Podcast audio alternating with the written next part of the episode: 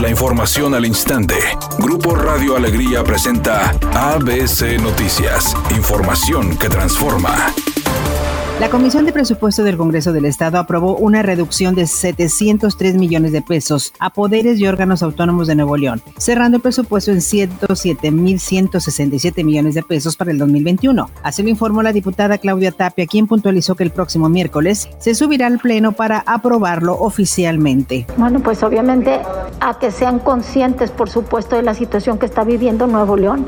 Es un asunto moral con la ciudadanía, el tema en el que estamos y que cumple con las disposiciones que se están marcando y eficienten los recursos de la mejor manera posible. Este es un presupuesto solidario.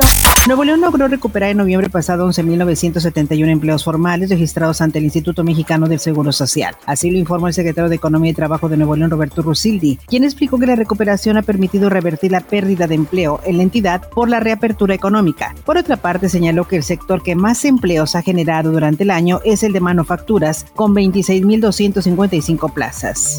La Comisión Federal de Electricidad informó a través de un comunicado que proyecta para el 2021 la instalación de 2.493.000 equipos nuevos para reducir las pérdidas que se estiman en 40 mil millones de pesos anuales por la instalación de dispositivos e infraestructura manipulada.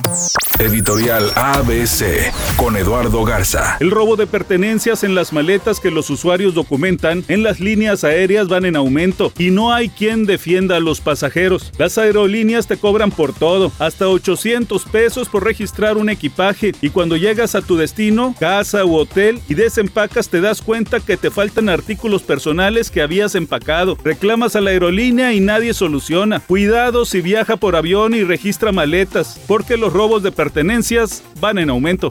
La temporada de la Fórmula 1 terminó y lamentablemente Checo Pérez, que había dado una gran actuación en la penúltima carrera de la temporada, ahora tuvo que abandonar. Y ahora, también hay que decirlo, viene el camino para Checo Pérez. ¿En dónde va a correr? ¿En qué equipo va a terminar la próxima temporada? La actriz Itati Cantoral dijo que no se iba a quedar con las ganas y que tenía que sacarse la espinita. Por eso el fin de semana lanzó un video presentando la nueva versión de La Guadalupana, intentando borrar a aquel osote que hizo mientras le cantaba a la Virgen de Guadalupe un embotellamiento es en la avenida Juárez, desde la calle Ocampo hasta la calle Ruperto Martínez. Los vehículos circulan a 18 kilómetros por hora. Choque por alcance sobre la avenida Lázaro Cárdenas a la altura de la colonia Paseo del Mirador está obstruyendo un carril de circulación. Recuerde siempre utilizar el cinturón de seguridad y respetar los señalamientos viales. Es una tarde con escasa nubosidad. Se espera una temperatura mínima que oscilará en los 10 grados. Para mañana martes 15 de diciembre se pronostica un día con cielo despejado, una temperatura máxima de 26 grados y una mínima de 4. La temperatura actual en el centro de Monterrey 15 grados. ABC Noticias, información que transforma.